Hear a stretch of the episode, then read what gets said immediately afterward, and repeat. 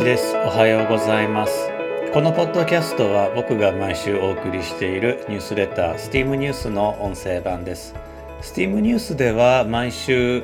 科学技術工学アート数学に関する話題をお届けしています。このポッドキャストではですねそのニュースレターの第52号からオミクロンというギリシャ語のギリシャ文字の話題をお届けしたいと思います。タイトルはえオミクロン株はどうしてギリシャ語文字を使い切ったらどうなるの？というものでした。コロナ変異株に、まあ、こうギリシャ語のアルファベットがこう割り当てられていってるんですけれども、まあ、そこを通してですね数学者や科学者がずっと頭を悩ませている、えー、文字が足りない問題と、まあ、その解決方法をね、えー、解説していきたいと思います。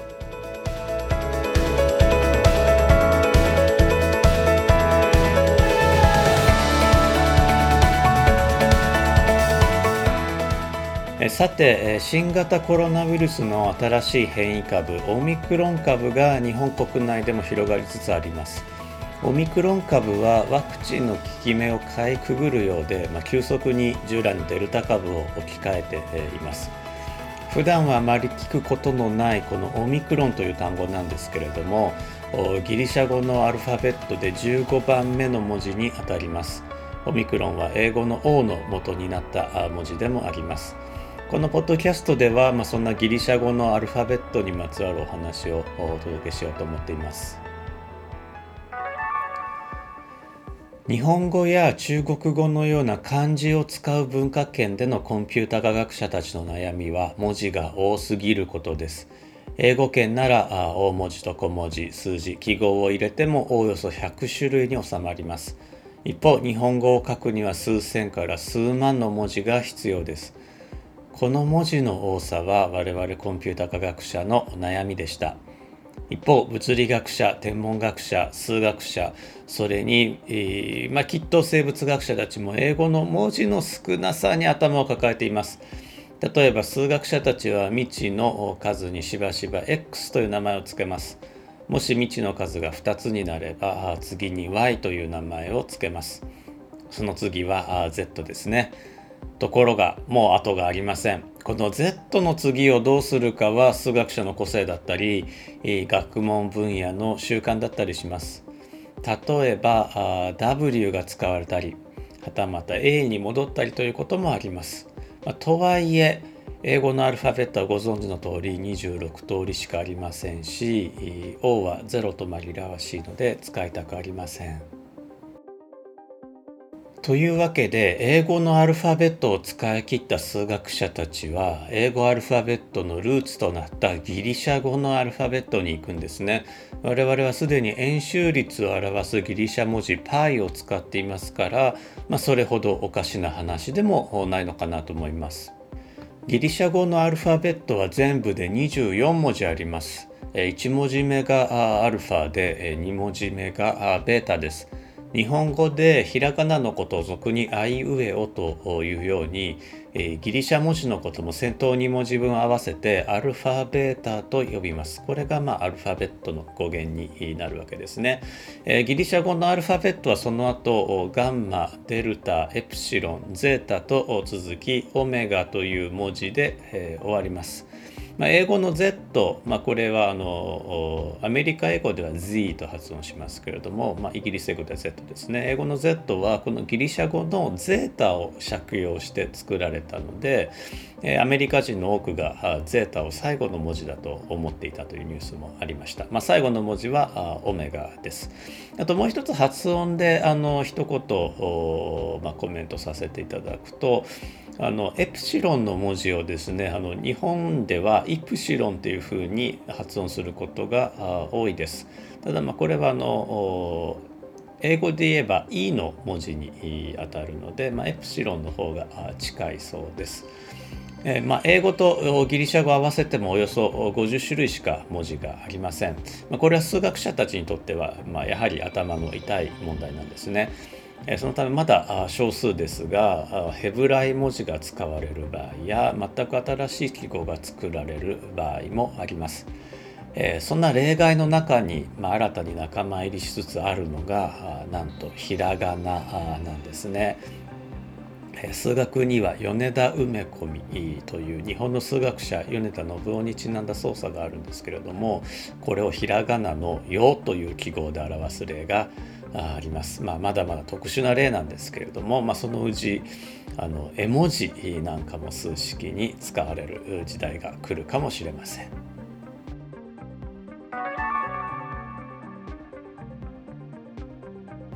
学問分野によっては英語アルファベットではなく最初からギリシャ語アルファベットを使う場合もあります。例えば天文学では星座の中の一番明るい星をアルファと呼びます。2番目はベータ、3番目はガンマといって24個を使い切ると英語の大文字 A、英語の小文字 B、小文字 C といき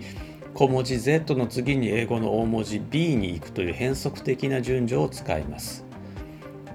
新型コロナウイルスの場合世界保健機構 WHO が注目すべき変異株懸念すべき変異株について発見順にギリシャ語アルファベットを割り当てることにしていますアルファ株ベータ株に始まり世界各地で猛威を振るっているデルタ株ペルーで見つかったラムダ株コロンビアで見つかったミュー株も記憶に新しいところかと思います。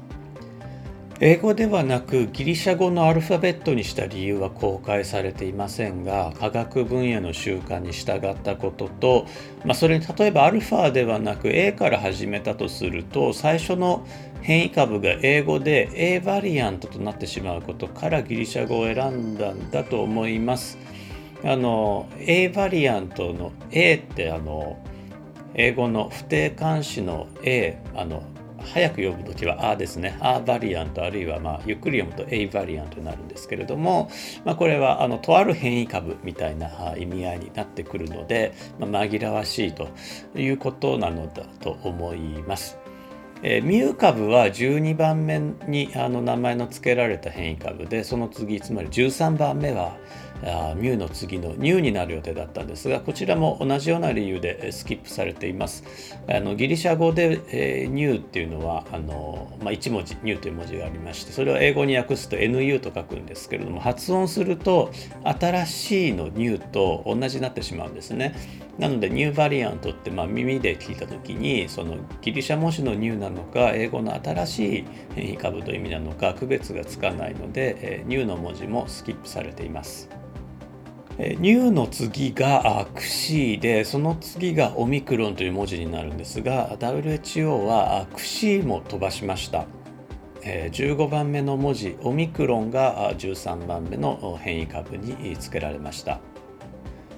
串を飛ばした理由なんですが WHO の説明が、まあ、あまり説明になってないので、いろいろ憶測を呼んでいます。まあ、ほぼ憶測というよりはもうこれで決まりなんじゃないかなという説があるんですけれどもあの串の文字もちろんギリシャ文字では1文字なんですけれども英語ではあのクシーの文字がないので XI と書きます XI と書いてえーと、英語でも正式には「財」と発音するそうなんですが、まあ、くしと読みますあの日本ではあのどちらかというと正式名称に近い「具材」であったりとか、まあ、あるいは「臭い」という読み方を、えー、します。ところがですね、まあ、一般的にあの英語圏で XI と書くとこれは中国語の C という発音を、まあ、英語に転記したものというふうに、えー、捉えられるんですね。で中国の国家主席シー・ジンピンさん、まあ、日本語ではね漢字から習近平さんというふうにお読みすることがほとんどだと思うんですけれども、まあ、英語ではあの中国語発音に近いシー・ジンピンという呼び方をしましてその C が XI と書くんですね。なので新型コロナウイルスの変異株に XI 株とつけると、えー、C 株。まあ、日本語で言うと州株みたいな響きになってしまうんですね。で、まあ、WHO がこれを遠慮したのではないかというふうに言われています。まあ、そもそも新型コロナウイルス感染症を表す COVID-19、COVID-19 という呼び方もですね、特定の地域や動物名を避けましょうという意味合いで付けられた名前なんですね。まあ、例えばスペイン風邪という100年前に流行ったああインフルエンザなんですけれども、まあ、これあの別にスペイン発祥なわけでもないのでまあ、まあ、もしねスペイン発祥であったとしても、まあ、スペインに対してこう不利益になるネーミングですので、えー、これはあの現在では WHO では避けるべき名称というふうにしています。まあ、そういうわけで、まあ、XI とつけちゃうと、まあ、クシーとつけちゃうと、まあ、中国の国家主席ごめんなさい国家主席の名前でもあるし、まあ、ひいては中国そのものをねアメリカ人に強く起訴させるので飛ばしたのではないかということだと思います。オミクロンの次はパイロシグマタウと続いていくんですがあ、まあ、というわけでオミクロンの次はパイ株になるだろうと思います。あの中国ではねあの PI という名字で、まあ、P さん、えー、という方もいらっしゃるということなんですけれども、まあ、著名な政治家の中にはいらっしゃらないのでおそらくパイ株になるんじゃないでしょうか。ギリシャ語には「O」から始まる文字が2つあります。えー、オミクロンと最後の文字オメガです。この2つはもともとは同じ文字だったんですけれども短い「お」と長い「お」を区別するためにそれぞれ小さい「お」つまり「お」ミクロンと大きい「お」つまり「お」メガに分かれました。ミクロンは小さいという意味でメガは大きいという意味です。オミクロンとオメガを区別するためにオメガの方は小文字をこの W に近いような文字。大文字はですねえーとまあ、腕時計で有名なオメガの社名になっている記号ですね。あのブランドロゴになっている記号ですね。これを使うようになりました。大文字のオメガは電気抵抗を表すオームなんかでも使われています。えオミクロンの方なんですけれどもこれはあの小さな丸で、え英語の O の元になりました大きい方のオメガは残念ながら英語には残らなかったんですけれどもおまあ、WHO がギリシャ文字オメガまで使い切ったらその後どうするのかまだ公式には決めて、えー、いないそうです。まあ、あの現在ね学名は数字とあの英語のアルファベットの組み合わせを使っているので、えー、そっちに戻ることはないと思うんですけれどもだからまあ数字で呼ぶということはないかなと思うんですけれどもうんギリシャ文字使い切ったらどうするんでしょうね。あの世界で最も使われている文字体系なんですけれども1番が英語やギリシャ語で使われているラテン文字、まあ、つまりアルファベットですね。えー、それから2番目が漢字。で3番目がアラビア文字なんだそうです、えー、漢字はですね表意文字なのでまあ、WHO を使わないと思うんですよね。だってこう漢字1文字に意味が入ってしまいますから。でアラビア文字の可能性もなくはないなと思うんですけれども西洋文化圏から見たら区別がつきづらい、まあ、我々、えー、日本文化圏から見ても区別がつきづらい。えー、ので、まあ、採用難しいかなと思います。これ同じことがカタカナにも言えてですね日本語のカタカナというのは、まあ、西洋文化圏、まあ、あるいは漢字文化圏の人から見ても区別がつきづらい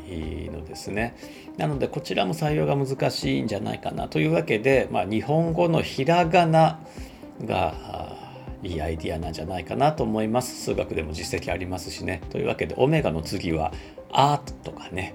えー、アーバリアント、あまあ、アーバリアントはちょっとまずいかもしれないですけどね、えー、イーバリアントとかウーバリアントとかあっていう風になっていく可能性は十分あるんじゃないかなと、まあ、僕は想像をしています。